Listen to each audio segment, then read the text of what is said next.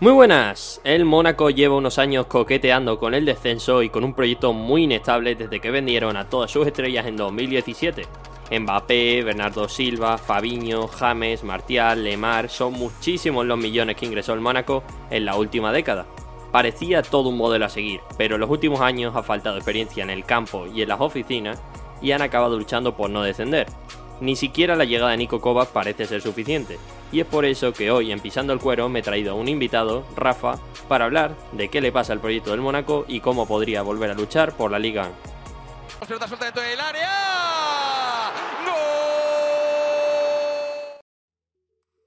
Vamos a empezar hablando de la situación del Mónaco, qué le depara el proyecto, de dónde surge el proyecto, los últimos partidos desde el inicio de la liga y todo. Y para ello voy a presentar a Rafa. ¿Qué tal, Rafa? Buenas.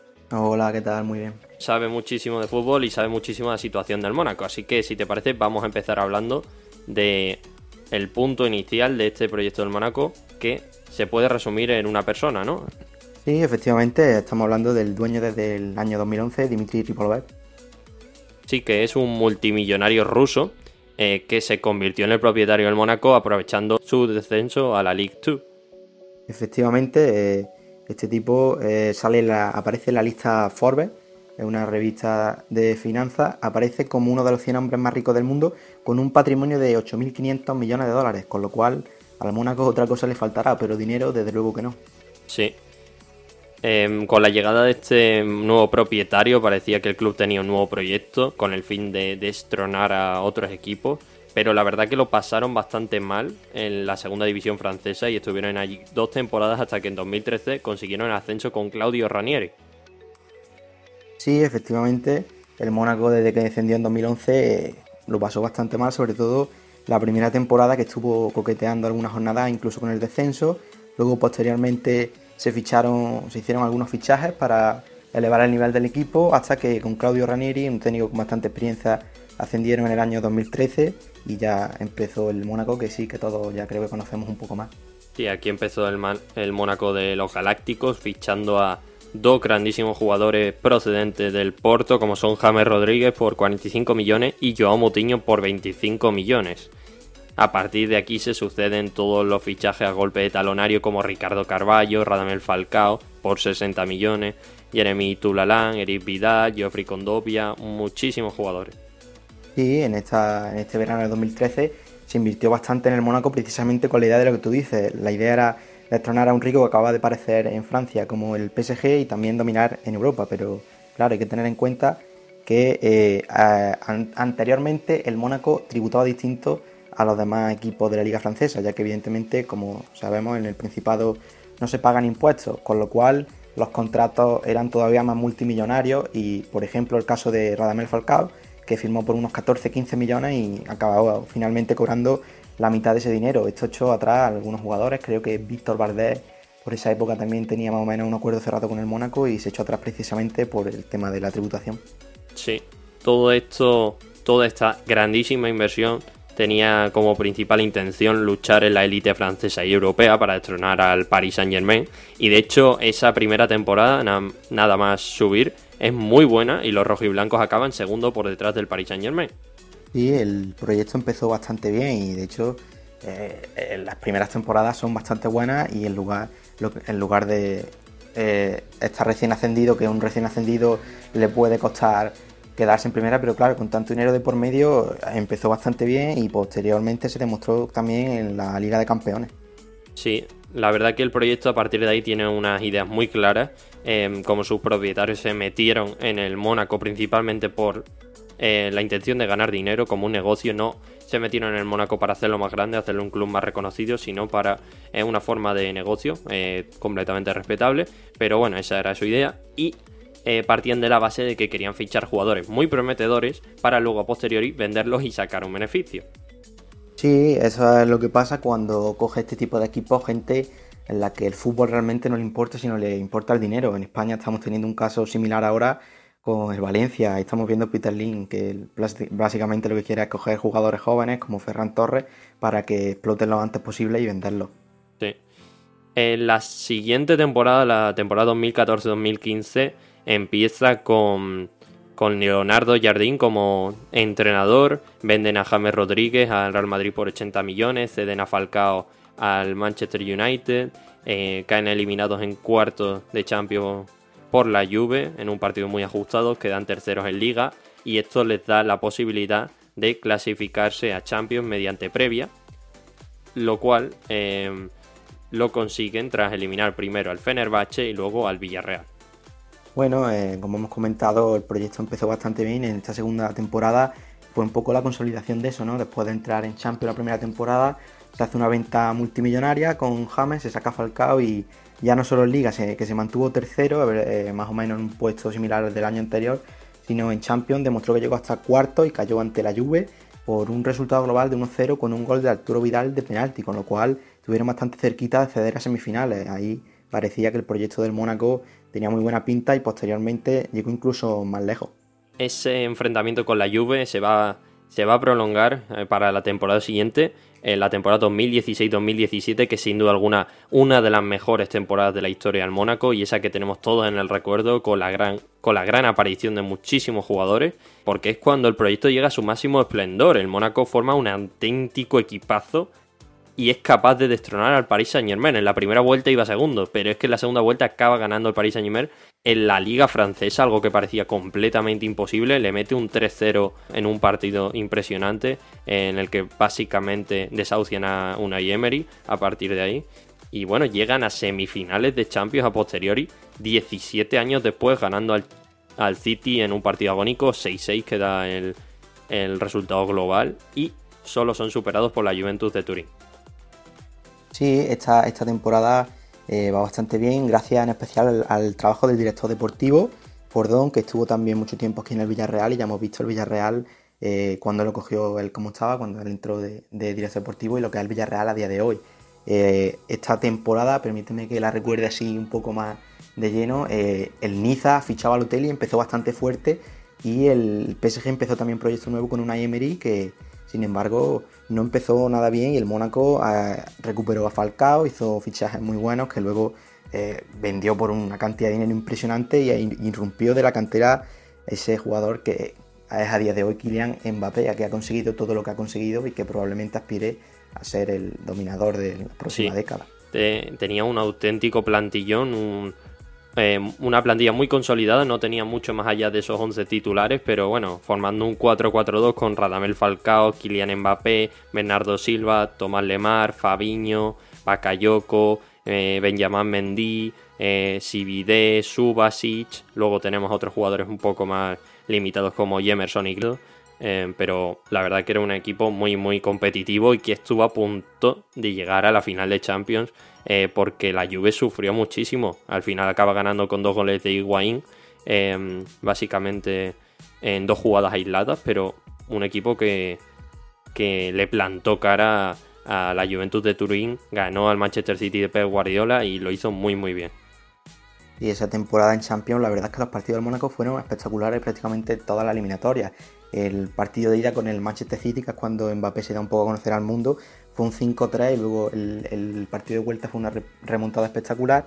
Y luego también una gran eliminatoria ante el, Borussia Dortmund. Y lo que tú dices con la Juve le dieron sufrir y esa Juve recordamos todos lo que hizo esa temporada, lo que hizo con el Barça por ejemplo en cuarto y llegó a la final yo creo que incluso como favorita para ganar aunque luego pasara lo que pasó en la final. O sea que una gran temporada del Mónaco que prácticamente desde que se metió a la final contra el Porto no hacía una campaña así en Europa. Sí, sobre todo lo que comentábamos, la aparición de Kylian Mbappé completamente desconocido para todo el público mainstream, con 18 años si no me equivoco que tenía, hizo una auténtica exhibición primero en Etihad y luego en, en Mónaco y en Dortmund y se consagró como una de las grandes promesas del futuro y ahora ya es completamente el presente, siendo uno de los mejores jugadores del mundo. Eh, pero bueno, estos fueron sus primeros pasos en Europa. Eh, si podéis ver el resumen del partido, aunque sea del, contra el City, es que es impresionante como la personalidad que tiene Mbappé en ese Mónaco.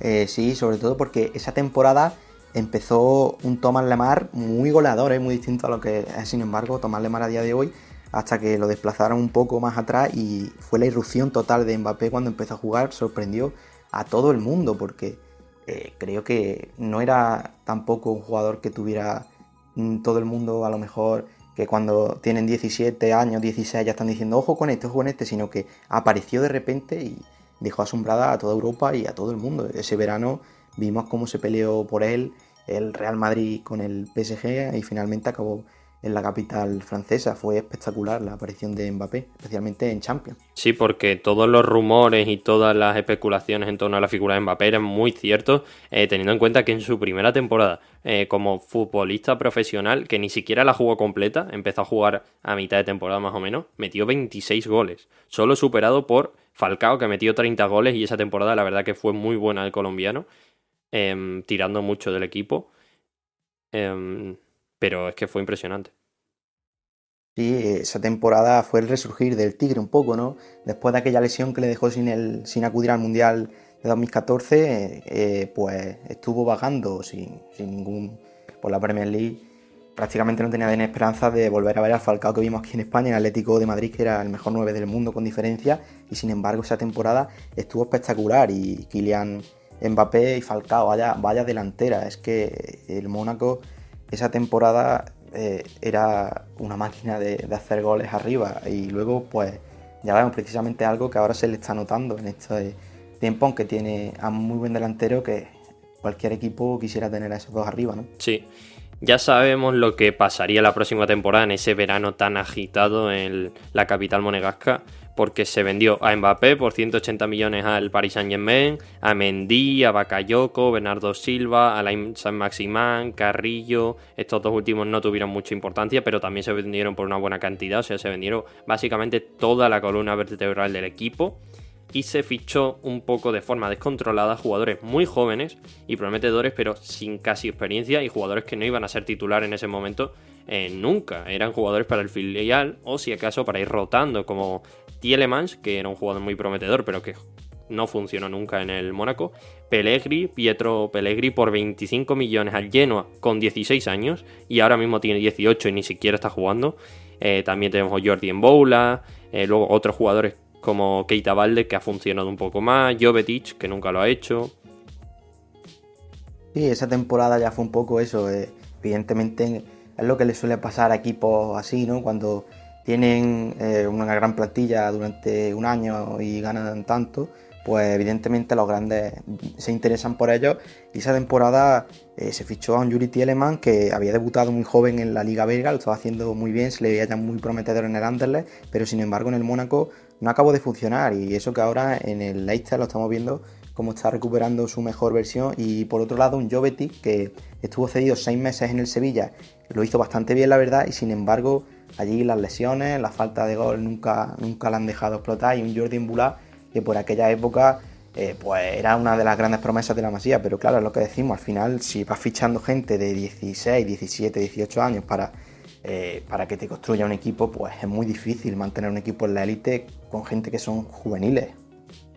Sí, eh, lo cierto es que sustituir a Mbappé es algo prácticamente imposible porque no vas a encontrar un jugador que se consagre tan rápido Em, yo creo que no vas a encontrar ninguno. No se me ocurre ahora mismo ninguno en la cabeza que haya pasado en los últimos años. Igual eh, pero Haaland es un poco más mayor. Eh. pero es que es impresionante. No vas a encontrar jugadores tan fácil que se consagren con media temporada y se conviertan en estrellas mundiales.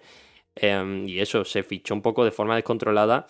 También tenemos que recordar que Bernardo Silva, a ver, no era mayor, tendría sus 23 años, pero es que se nota mucho 5 años de diferencia eh, que podría tener eh, o podrían tener otros jugadores. Al final es que estás apostando demasiado, estás poniendo demasiada presión en los jóvenes y unos jóvenes que no pueden em, ir con, unas, con un saco de, de, rocas tan pesados con la historia del Mónaco detrás y con todo el gasto que hay detrás de ellos, todo el marketing.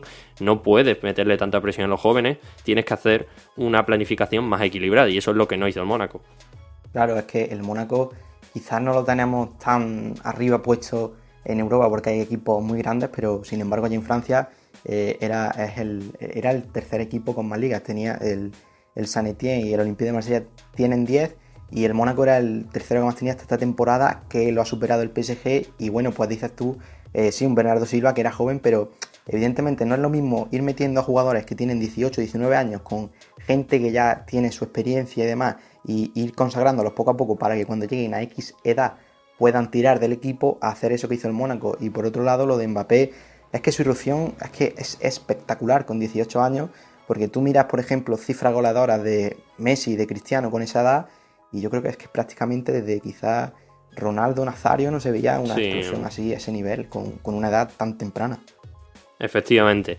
Y esto le pasa factura al equipo Em, que el año siguiente tiene una temporada paupérrima, un contraste impresionante, una caída desde los cielos, porque despiden a Jardín tras empezar muy mal la temporada y traen a Thierry Henry, ¿vale? Pero luego lo acaban despidiendo y traen de nuevo a, a Jardín para salvar al equipo, porque eh, se logra salvar in extremis en la penúltima jornada a solo dos puntos del, del descenso del playoff de descenso a 3 del descenso directo y con muchísimo sufrimiento, con un Falcao tirando muchísimo del equipo y con un Mónaco que daba una imagen muy mala. Sí, esa, esa temporada del, fue lamentable del Mónaco, ¿no? Porque el anterior ya, ya se bajó el nivel, pero se siguió peleando ahí arriba. Pero esa fue, fue un poco como la canción de Triana, ¿no? El Mónaco subió al cielo para ver y bajó hasta el infierno para comprender lo que era volver a estar ahí abajo, porque es que eh, evidentemente lo que hemos dicho, ahí se fue notando cómo se fue perdiendo el peso de la plantilla y acabó llevando esa situación tan desastrosa. Es que Falcao tuvo que hacer un trabajo impresionante, era un tipo de 30 y algo, 31, 32 años tirando de, juveniles, que eran juveniles y bueno, pues lo del entrenador, ¿no? Se echó a un Leonardo Jardín para meter a un Thierry Henry que no sabemos cómo evolucionará, pero que era su primera experiencia porque había estado como segundo en la selección belga, pero era su primera experiencia como primer entrenador no salió bien y se hizo lo mismo que el, que el Villarreal aquí en la Liga Española, ¿no? Se recuperó a Jardín y se pudo salvar los muebles ahí en, el mercado de invierno. Hubo cambios, se trajo a jugadores con más experiencia y demás, pero es lo que tú dices, estuvo hasta la última jornada prácticamente ahí abajo y no descendió porque ya no lo quiso, pero en otra de esas eh, prácticamente se podría haber metido ahí abajo si hubiese seguido con esos jugadores. Sí, se acudió al mercado de invierno, como dices, eh, para fichar a C. Fábrica pero la cosa podía haber salido fatal y al final consiguieron salvar los muebles y permanecer. Así es como llegamos a la temporada 19-20, la pasada temporada, en la que hacen un auténtico fichajazo Bissan Ben por 40 millones. Em, si no me equivoco, tercer máximo goleador de la Liga Española es la temporada pasada. Eh, y traen también a Gerson Martin. Eh, lo trajeron en, el, en invierno, pero esta vez ya lo fichaban eh, en su propiedad. También a jugadores como Maripan, eh, Chouameni, Slimani, Onekuru, eh, Fofana, etcétera. Eh, muchos jugadores también jóvenes, pero bueno, aquí vemos a otros un poco más contrastados como Maripan, como Slimani, Martens. Sí, bueno, esa temporada sí que se invirtió un poco mejor, ¿no? Ben no, no creo que todo el mundo que haya seguido la Liga Española ha visto lo que ha sido capaz de hacer. Ha estado tres temporadas en el Sevilla y cada año iba más. Es impresionante la cifra goleadora. Y luego pues se fichó a un Maripán que funcionó muy bien en el Alavés con, con la Guardia. Parecía que el proyecto iba mejor encaminado, pero al final es lo que hemos hablado antes, ¿no? La, parte de, arriba, ¿no? De los directivos y demás, esa desorganización que hay, ese cambio de, de entrenadores prácticamente sin dejar hacer proyectos, pasa factura al equipo y bueno, luego la decisión de la Liga Francesa de de suspenderse así de repente también le pasó factura al Mónaco esta temporada. Sí, además yo quiero recalcar eh, la mala gestión económica a la hora de fichar eh, esa temporada. Me parece que Gerson Martin por 30 millones, un precio desorbitado, un jugador que no creo que valga eso. Ben Yedder sí, sí lo vale, pero es que luego creo que Chuameni unos 15 millones, Fofana otro igual. Eh, también se ficha un jugador, Marcel, creo que se llama, que estaba en segunda división por 10 millones, sabiendo que en la liga francesa difícilmente te piden 10 millones por un jugador y si está en segunda pues no te van a pedir tanto. Claro. Sí. Es que al final Gerson Martin sí dio un muy buen nivel en, Portugal, en el Sporting de Lisboa. De hecho recuerdo una, una eliminatoria de Europa League contra el Atlético de Madrid en la que era, eso era una bestia, una bala como iba. Pero es un jugador que cuando lo ha sacado de ahí de ese entorno se ha visto que es muy irregular, tiene partidos y partidos y por otro lado, eh, también esa temporada se obtuvo por parte del dueño del Mónaco el Círculo de Brujas, que es un equipo que tiene así como élite para ir cediendo jóvenes y parece que sigue empeñado en eso de fichar jóvenes y fichar jóvenes, es lo que decimos. Cuando importa tanto el dinero y el fútbol tampoco es lo que pasa. Sí, en general la temporada fue mejor que la otra, no sufrieron, ni muchísimo menos acabaron octavos con este, con este parón eh, abrupto de la competición francesa. No llegaron a clasificarse a Champions, que era su principal objetivo. Pero bueno, también pasó un episodio muy curioso que se despidió a Jardín. Eh, un Jardín que el partido anterior acababa de ganar 5-1 al Lille, que estaba en puestos de Champions y con un nivel parecía que bastante estable. Y trajeron a un entrenador eh, un tanto polémico en ese momento y, con, con, falta de experiencia como es Robert Moreno, que estuvo como entrenador de España, pero en ese momento nadie podía, eh, podía ver de alguna forma que Robert Moreno iba a acabar en el Mónaco. Y bueno, pues es lo que dices, ¿no? Eh, ahí fue un episodio que hubo también cambios en la dirección deportiva porque estaba después de Michele Menalo entró Badín y cuando salió Badín para meter a Kornayev fue cuando se decidió eh, cesar a Jardín para que llegase un Robert Moreno, que es lo que tú dices. Al final estuvo en la selección algunos partidos dirigiendo, no le fue mal a la selección, pero es cierto también que era una fase de clasificación con rivales, pues bueno, Malta, eh, Rumanía, con todos los respetos, incluso así sufrió, sufrió bastante en, Noruega y en Suecia, y claro, en, la selección tenía lo que tenía, ¿no? Al final tener a Sergio Ramos, tener a Tiago, tener a jugadores así, eh, también no es lo mismo que dirigir a lo que vino al Mónaco, que era su primera experiencia como primer entrenador, pero también hay que decir que tampoco se le dio continuidad al proyecto, porque una vez que se para la liga francesa, tampoco te quedas tú con la gana de decir, si este tío hubiese tenido una temporada entera, es ganas de verlo también, ¿no? Como que esta gente no, no deja que los proyectos se hagan. Sí, eso quería comentar. Robert Moreno llegó el 28 de diciembre de 2019 para entrenar 13 partidos, nada más 13 partidos. No se puede, creo yo, evaluar ni de alguna forma eh, sacar una opinión clara de un entrenador con 13 partidos y sabiendo que llegó a mitad de temporada. Y a mí personalmente me, sorprendió bastante Robert Moreno porque creo que el equipo en realidad llevaba una buena dinámica, algunos partidos muy buenos, otros no tanto. Eh, un 3-3 contra el Paris Saint Germain en un partido muy muy bueno en general. Em, y que, bueno, se podía pensar de alguna forma que el Mónaco tenía un proyecto si confiaban en Robert Moreno y si apostaban por, por las piezas que ya tenían con, con, liderazgo, con experiencia y fichaban bien también en el mercado de verano. Lo que pasa es que no se hizo esto.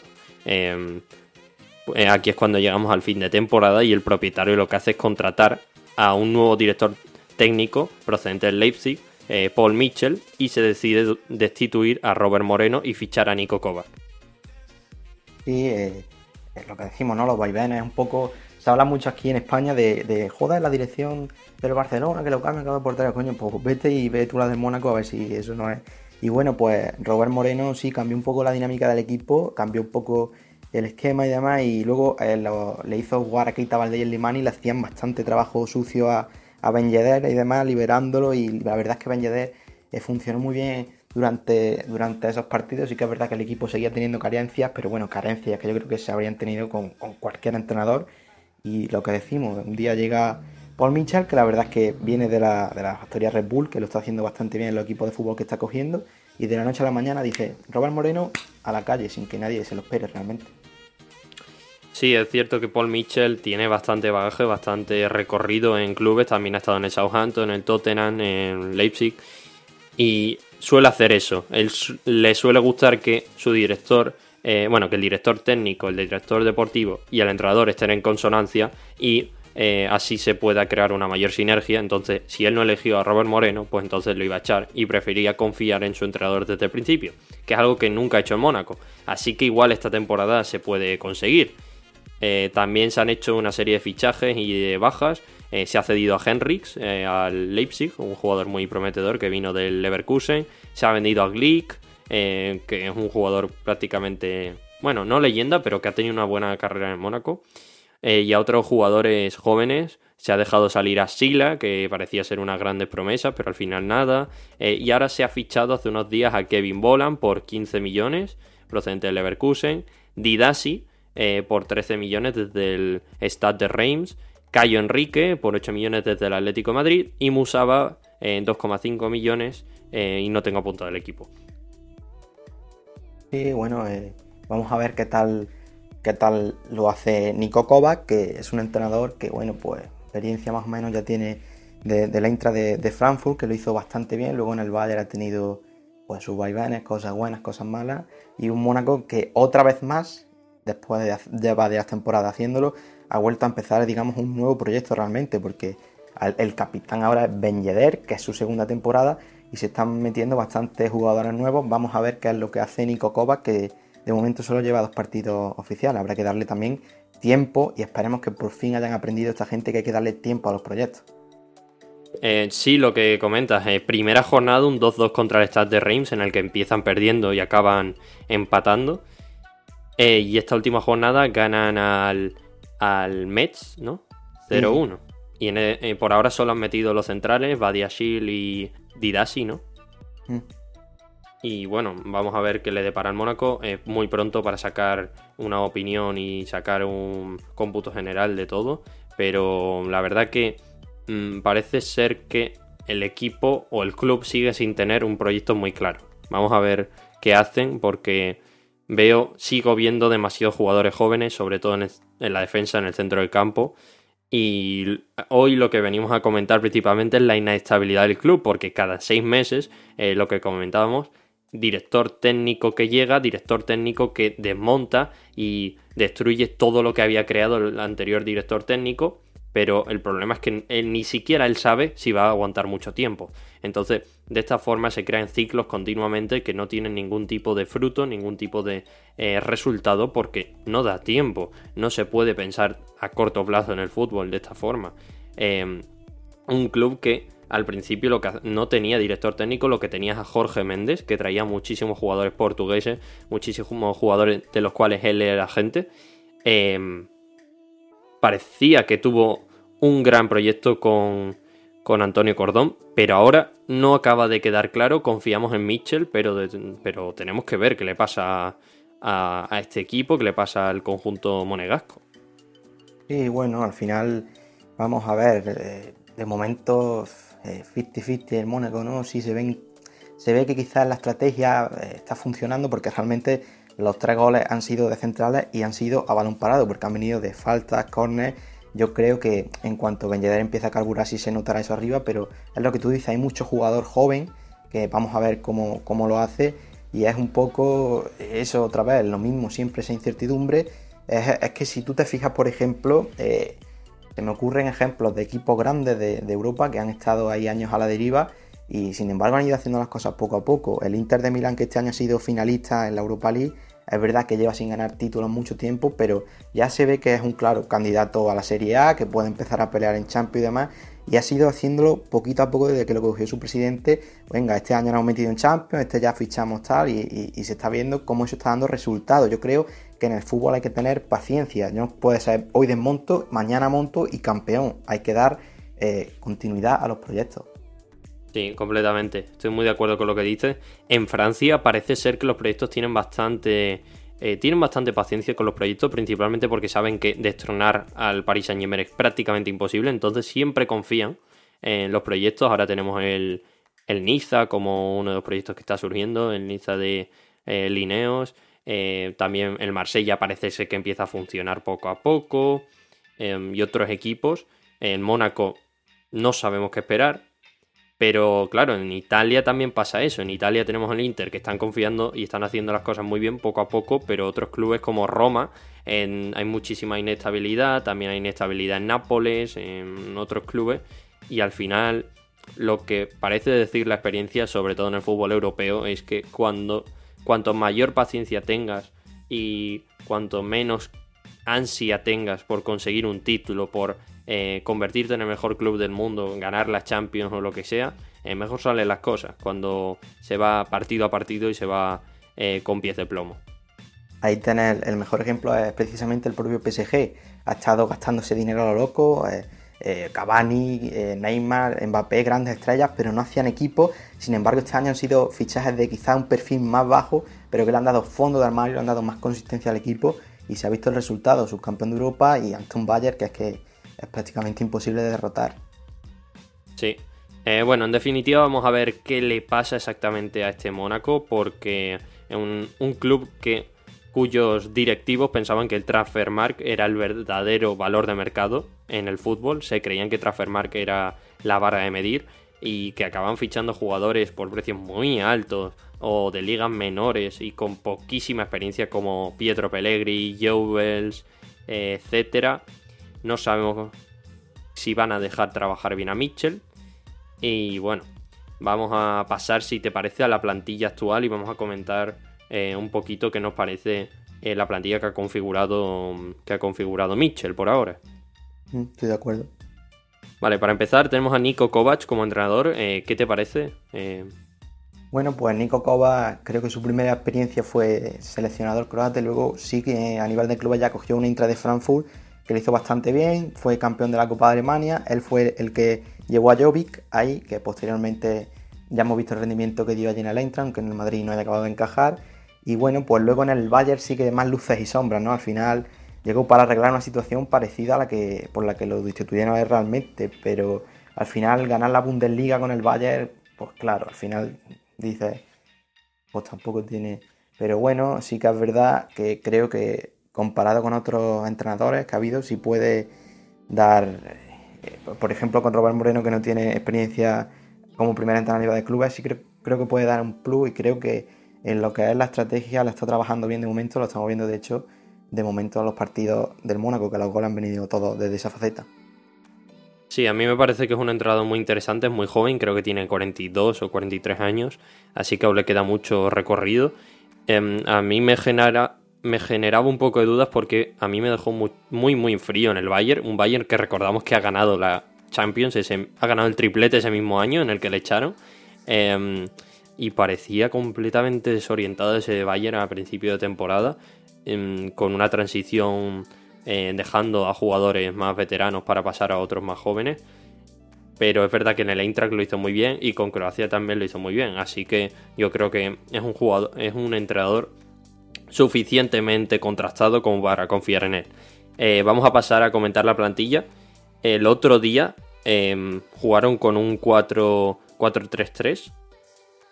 En mm. portería tenemos a eh, Lacomte, eh, Lecomte, que es un portero de buen nivel que vino del Montpellier. no creo que se vaya a fichar a alguien más. No creo que.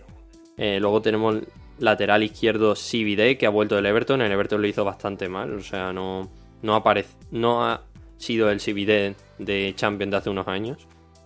No, eh, pero bueno, al final, si te ha funcionado bien a ti, ¿por qué no intentarlo, probarlo, no? Ahí lo tenemos, por ejemplo, no es el mismo ejemplo, pero Vanega en el Inter tampoco le fue especialmente bien y ahí lo tenemos lo que ha sido en el Sevilla. No es un evidentemente no voy a comparar, no es la misma posición, ni creo que sea la misma calidad, pero bueno, si confían en él, vamos a ver qué tal lo hace, hay que darle una oportunidad.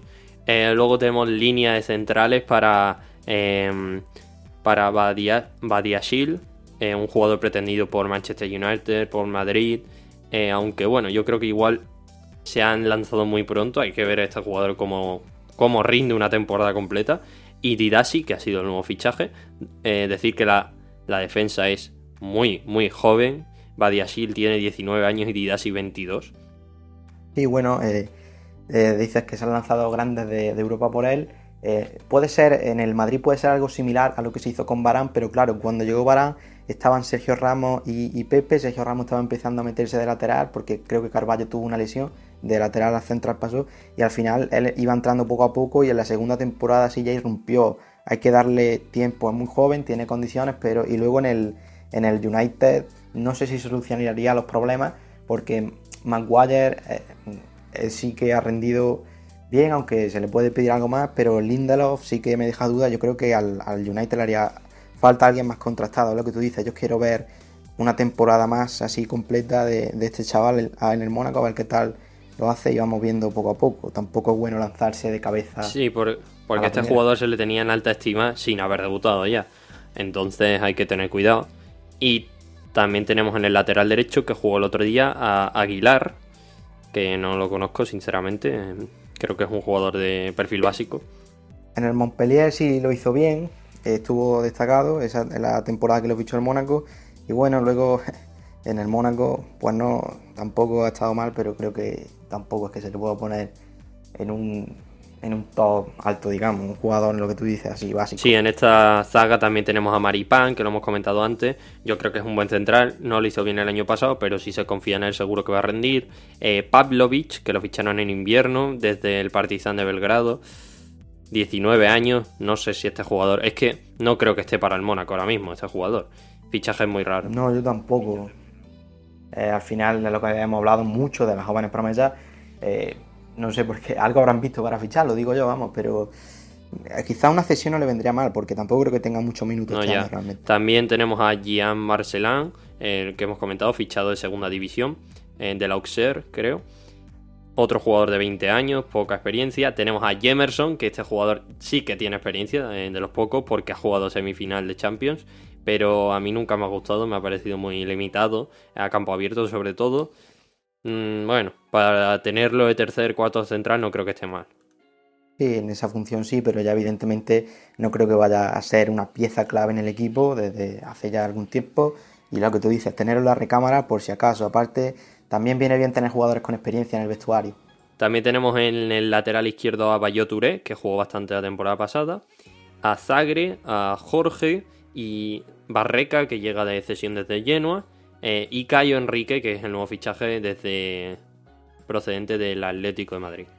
Y bueno, Cayo Enrique quizás sea el que haya más ganas de verlo, verdad que lo hizo bien en gremio la temporada pasada, mm, pero me gustaría verlo en Europa, en Sudamérica y Europa creo que no se pueden comparar a día de hoy y vamos a ver cómo se adapta a una liga como la francesa creo que tienen bastante buena esperanza en él, pero bueno, también había esperanza buena en otros fichajes y ya hemos visto lo que ha pasado ahí. Hay ganas de verlo. Sí, a mí me parece que hay que tener muchísima paciencia y muchísimo cuidado con los, los laterales y los mediocentros que vienen de Brasil, porque es un fútbol completamente diferente. Hemos visto muchísimos laterales que no han rendido nada. Se me ocurre ahora Arana, procedente del Sevilla. Eh, también mediocentros. Eh, Ganso. Sí, Ganso, otro muchísimos jugadores que no se adaptan al ritmo europeo, así que hay, hay que ver eh, cómo se desenvuelve. Eh, luego tenemos en el medio del campo a Chouman, Chouameni, no sé cómo se pronuncia, un pivote, un jugador físico. También tenemos a Fofana, un jugador más box to box, más medio centro, que bueno, a mí, a mí me gusta, es un buen jugador, pero aún así sigue siendo muy joven. a Cés Fábregas, que no está jugando porque está lesionado. Este jugador sí que aporta veteranía, ha, ganado de todo. Sí, bueno, Fofana a mí también me gusta, creo que le queda por desarrollarse, pero es un jugador que tiene muchas condiciones y si lo dejan crecer creo que puede dar muy buen resultado y Fábrega, pues qué podemos decir de él, ha estado en el Arsenal, en el Fútbol Club Barcelona, Chelsea, ha sido eh, una pieza clave en la España de, de, las Eurocopas y los Mundiales y sí puede aportar esa experiencia, quizás no esté al nivel que estaba evidentemente hace X años, pero siempre viene bien tener un jugador como él en, el vestuario. Em, sí, también tenemos al talentoso Alexander Golovin, eh, procedente de, Rusia, y ya esta es su segunda temporada, ¿puede ser? Tercera, tercera. Tercera, eso, sí, lleva dos y está en la tercera. Em, no ha acabado nunca de, de, brillar del todo, ha tenido muchas lesiones, no ha sido nunca el Golovin del Mundial, pero sigue teniendo muchísima calidad. Es un jugador que lanza muy rápido eh, los contraataques con, un, con una bota, eh, con un guante en la bota. O sea, sabe poner muy buenos centros, muy buenos corners. Así que vamos a ver cómo se desenvuelve el ruso. Bueno, Golovin efectivamente lo ficharon después del Mundial. Llegó a sonar incluso para equipos más grandes. Me acuerdo que estuvo sonando para, para el Chelsea, para algún equipo más de la Premier. Y bueno, pues lo que dices tú, calidad no le falta pero le falta más continuidad. Su primera temporada en el Principado mm, estuvo ahí, ahí la, temporada pasada sí dejó algún partido más en el que dio muestra de, todo el potencial que puede dar, pero es lo que tú dices, le falta tener quizás más continuidad, pero es un futbolista que si coge esa continuidad yo creo que le puede dar mucho al equipo porque eh, tiene un guante en el pie, lo que dice, esa calidad no, no se la puede discutir nadie. Sí, completamente. Eh, y básicamente, además de jugadores canteranos y jugadores cedidos y demás, no hay mucho más en el centro del campo y eso me deja un poco frío. Eh, luego pasamos a la línea de ataque, tenemos a Keita Valde, extremo izquierdo, que también puede jugar de punta. Buen jugador, yo creo que para quedárselo y para dar buen nivel. También tenemos a Chadley, que vino procedente del, West Bromwich, creo, ¿no? En su momento y que hizo un muy buen mundial. También tenemos a Onyekuru, On, Onyekuru procedente a Galatasaray, un jugador que también estuvo en el Everton. A mí me genera dudas. Eh, Bells, que lo hemos dicho, se gastaron en su momento 20 millones y era un jugador que no había debutado con el Lyon. Eh, a mí es un jugador que me gusta porque, porque es alto y parece que tiene buenas cualidades, pero aún así se gastaron muchísimo dinero. Eh, Gelson Martins, Gil Díaz, que estuvo en el Granada, eh, Jordi Boula, que parece que se va a ir o se ha ido, ¿no? Eh, no sé si se ha ido, no, había vuelto de cesión de, del Huesca, una cesión en la que tampoco ha tenido mucha continuidad, ha jugado nueve partidos y tampoco se le ha visto mucho, la verdad. Y luego otros futbolistas ahí que vamos a ver qué tal. Eh, Onye Kuru, eh, a, mí me deja alguna duda también. Y bueno, Gelson Martin ya lo conocemos un poco, sí, sí que ha sido una pieza clave. Keita Valdés, no sé si va a confiar mucho en él, los dos primeros partidos no se ha visto, no sé si tiene algún problema. Eh, pero vamos a ver también con el, con el fichaje de, Bolan, que lo has comentado antes, cómo rearma eh, el equipo arriba.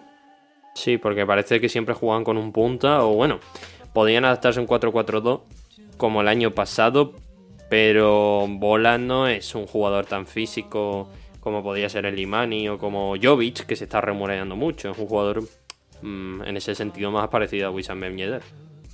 Sí, eh, el, creo que el dato eh, hace la temporada 18-19 creo que 15 goles y no sé si son 15 y 16 asistencias, con lo cual generó alrededor de unos 30 goles, con lo cual creo que es un fichaje que le va a venir bastante bien al Mónaco que está escaso, la verdad, porque tiene a Ben pero luego por ahí hay mucho jugador también arriba, pero que ninguno acaba de dar eh, ese puntito que le falta al Mónaco.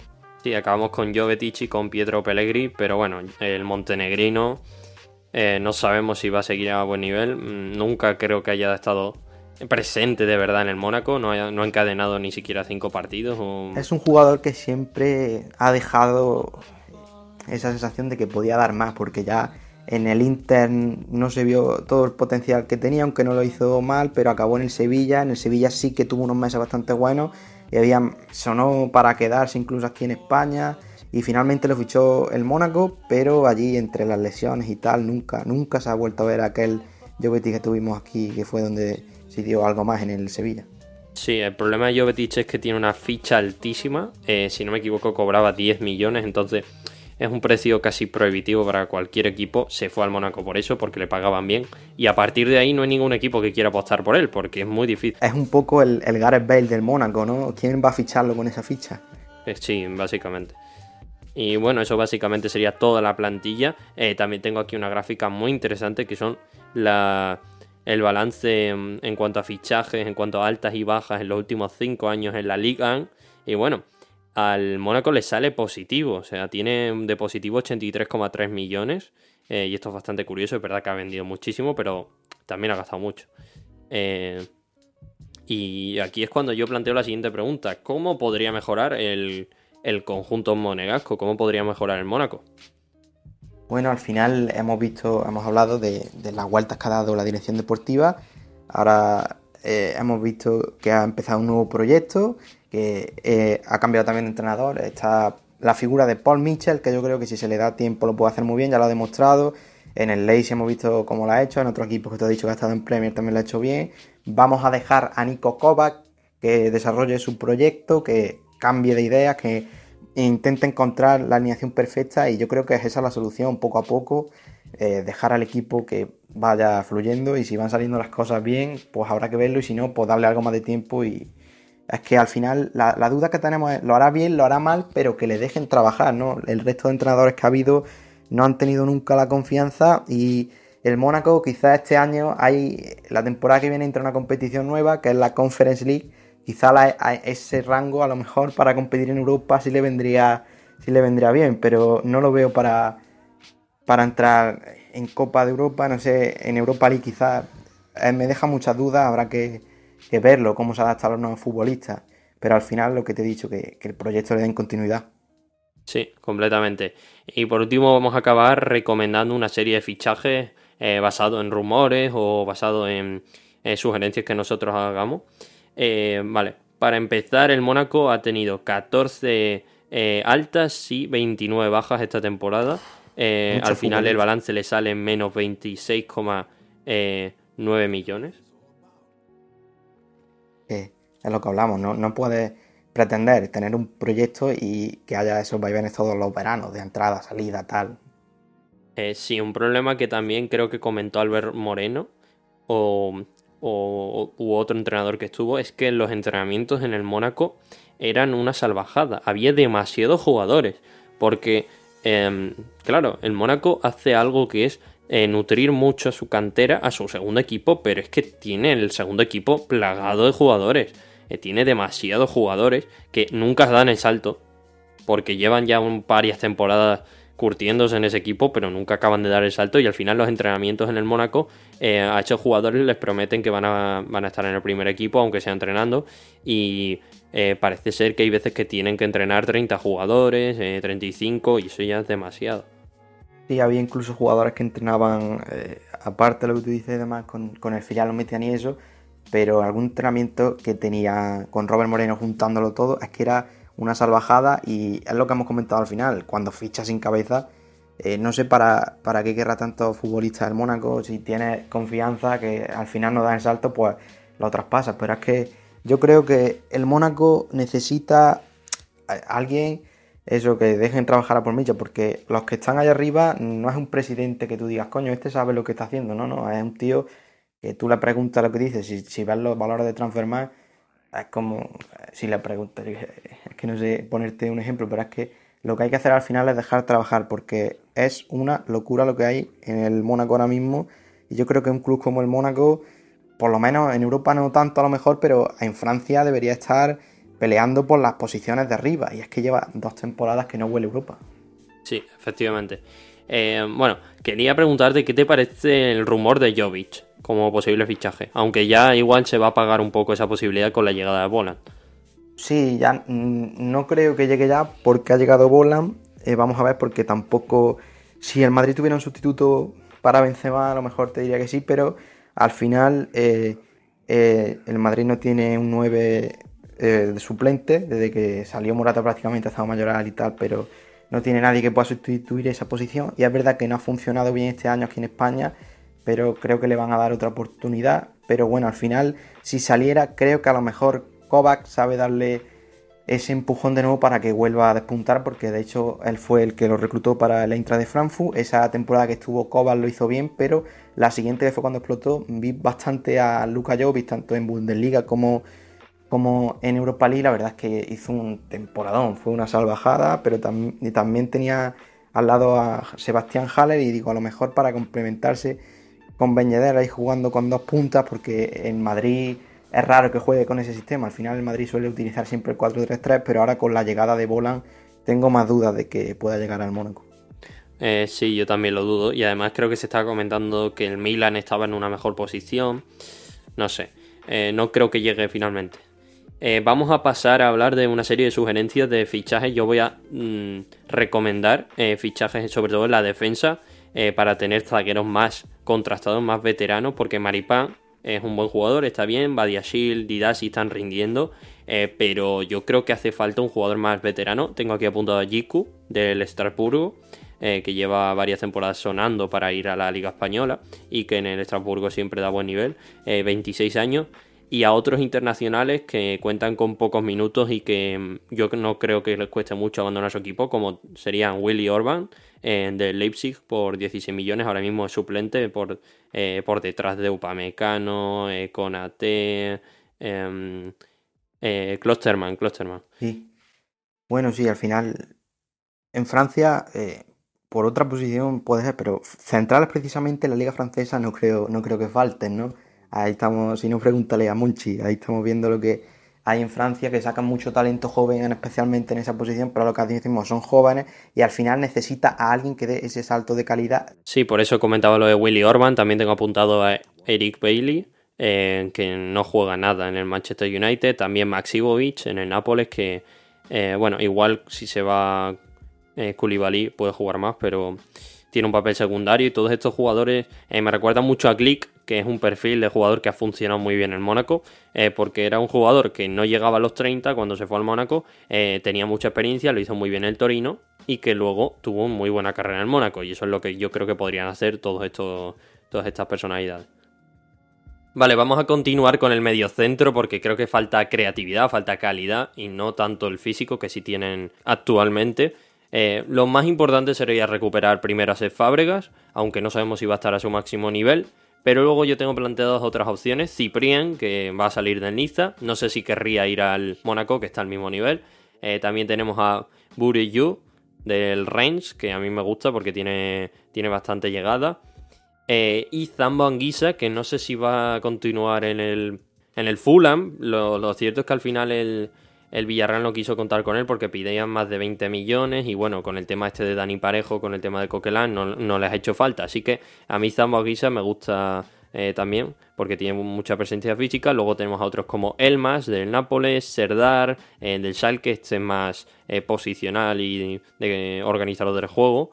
pero bueno, todos son jugadores con mucha presencia ofensiva y con buen toque. Sí, bueno, a ver Está Fábregas cuando se recupere, que es lo que quiere Cobas de él, pero sí creo que puede aportar ese punto que le falta. Lo que pasa es que es lo que hemos hablado, no sabemos cuál es el nivel que va a dar. Zambo Anguisa, el Fulham se gastó un pastón en, él. No sé si lo querrá soltar porque ha vuelto a premios, pero a lo mejor el, el jugador quiere algo más y no sé mm, si el Mónaco quizás sea su, idea, pero por lo menos aquí probablemente esté más cerca de jugar Europa que en el Fulham, porque no creo que el Fulham vaya a entrar en Europa estando en la liga inglesa. Habría que ver Kovac. Si pide algo más, queda todavía un mes para que se cierre el mercado de fichaje y yo creo que el Mónaco tiene tiempo para reforzarse. Bueno, em, yo creo que podría volver, eh, ya que estuvo en el Marsella lo hizo bien. Y el Fulham, la última vez que estuvo en Premier, dejó muchísimas decepciones.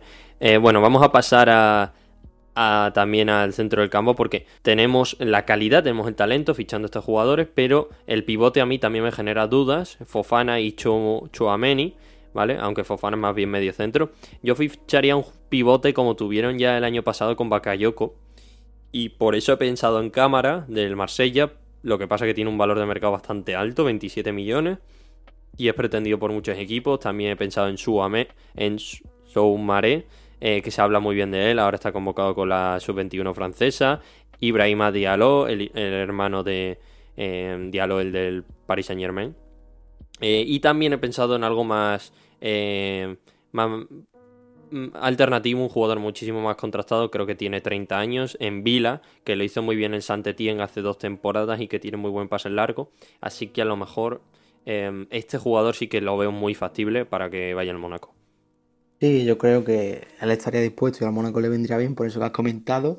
Y luego otras opciones, hombre, cámara sería un gran refuerzo, pero no creo, no creo que quiera ir. Es que al final lo que hemos hablado, lo de haber hecho las cosas tan mal en las últimas temporadas, no solo te lastra de cara a la clasificación que tiene además, sino a la posibilidad de reforzarte, ya que el proyecto es algo que es vital para el jugador que fiche. Entonces, si no haces grandes temporadas, te devalúas como equipo y no solo eso, sino que además mm, pierdes quizás la oportunidad de traer refuerzos porque aspiran a algo más. Sí, el extremo y en el extremo derecho eh, yo ficharía un suplente de, Gerson porque tenemos a, a Díaz, pero mm, creo que podemos aspirar a algo más. He pensado en Shapi Suleimanov del Krasnodar, eh, un jugador ruso con mucho talento y con un precio bastante asequible ahora mismo, 11, 11 millones de valor de mercado. También Bertrand Traoré, que en el Olympique de Lyon no estaba jugando.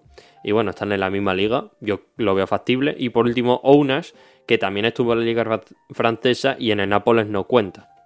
Sí, a ver cómo se refuerza. Es verdad que hay que tener en cuenta que probablemente ese jugador tenga que asumir eh, un rol quizás más secundario porque no creo que vaya a quitar a Gelson. O sí, depende de lo que le traiga. No sé si Kovac eh, Gelson lo tiene como fijo o lo pone porque no hay otra cosa.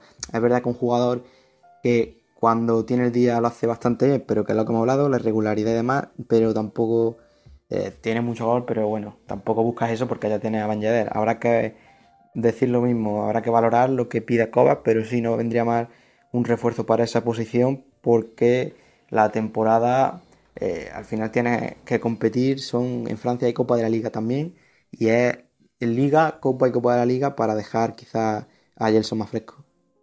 Eh, vale, pasamos a la delantera porque Slimane lo hizo muy bien y necesitamos un jugador que pueda complementar a Bicham Ben un jugador más físico. Por eso he pensado en, primero, Azmoun, el, iraní, que está en el, en el Zenit de San Petersburgo. También he pensado en Mateta, que está en el, en el que, está en el Mainz 05 y que también es francés y que, bueno, también un jugador muy alto. También he pensado en Ante Budimir, que ha bajado con el Mallorca, por lo tanto sería bastante asequible. Y por último, Tsuba, que está en el Zenit, es más difícil que salga, pero es un jugador perfecto para esa función de bajar balones.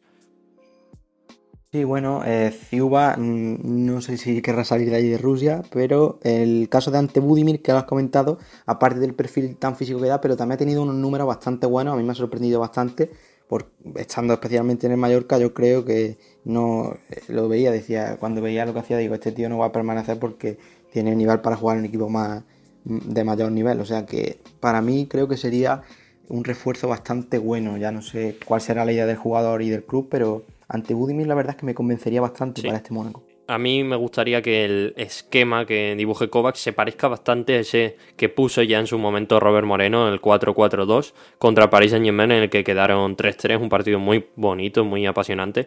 Em, básicamente, eh, la Comte, línea de 4 para en Balotouré, em, y en este caso tendríamos Maripan y Badiashil o, u otro central. Eh, luego en el lateral derecho, en este caso no tenemos a Henrix, pero pondríamos a... Em, ¿cuál, es el lateral derecho que tenemos ahora? Perdón. Eh, Rubén Aguilar. Vale, sí, Rubén Aguilar. O eh, vale, sí, lo acabo de recordar. Luego tendríamos en banda izquierda como interior izquierdo Golovin, eh, doble pivote para Fábregas y Fofana, banda derecha para Martins y arriba Ben Yedder con Boland o otro acompañante que podría podría llegar. Sí, bueno, hay que ver cómo reajusta. Yo creo que con los fichajes, mm, no sé cuál será el planteamiento a pero Bolan mm, he pensado que en un principio se puede jugar así con dos puntas y lo que tú dices, arrastrar un poco más atrás así a Gerson para que caiga más así abierto a una banda y bueno, pues quizás meterle eh, así al, centro del campo, tener más, más, consistencia ahí con un doble, con un doble pivote. Vamos a ver cuál es la idea del técnico alemán. En las próximas jornadas habrá que ir viendo cómo se desarrolla el proyecto y ya podremos sacar más conclusiones. Bueno, pues por mi parte creo que esto ha sido todo. Creo que hemos hecho un análisis muy extenso y muy bueno del Mónaco, de qué le pasa a este club en general. Y nada, eh, decir que nos podéis seguir en nuestras redes sociales, arroba pisando el cuero. Me podéis escuchar en todas las plataformas de podcast, en YouTube, Apple Podcast, Google Podcast, Spotify, iBox y demás. Y también, si quieres, Rafa, puedo dejar tu red social en la descripción, darte las gracias por haber venido. Y por mi parte, me despido. Gracias a ti por dejarme colaborar. Hasta la próxima.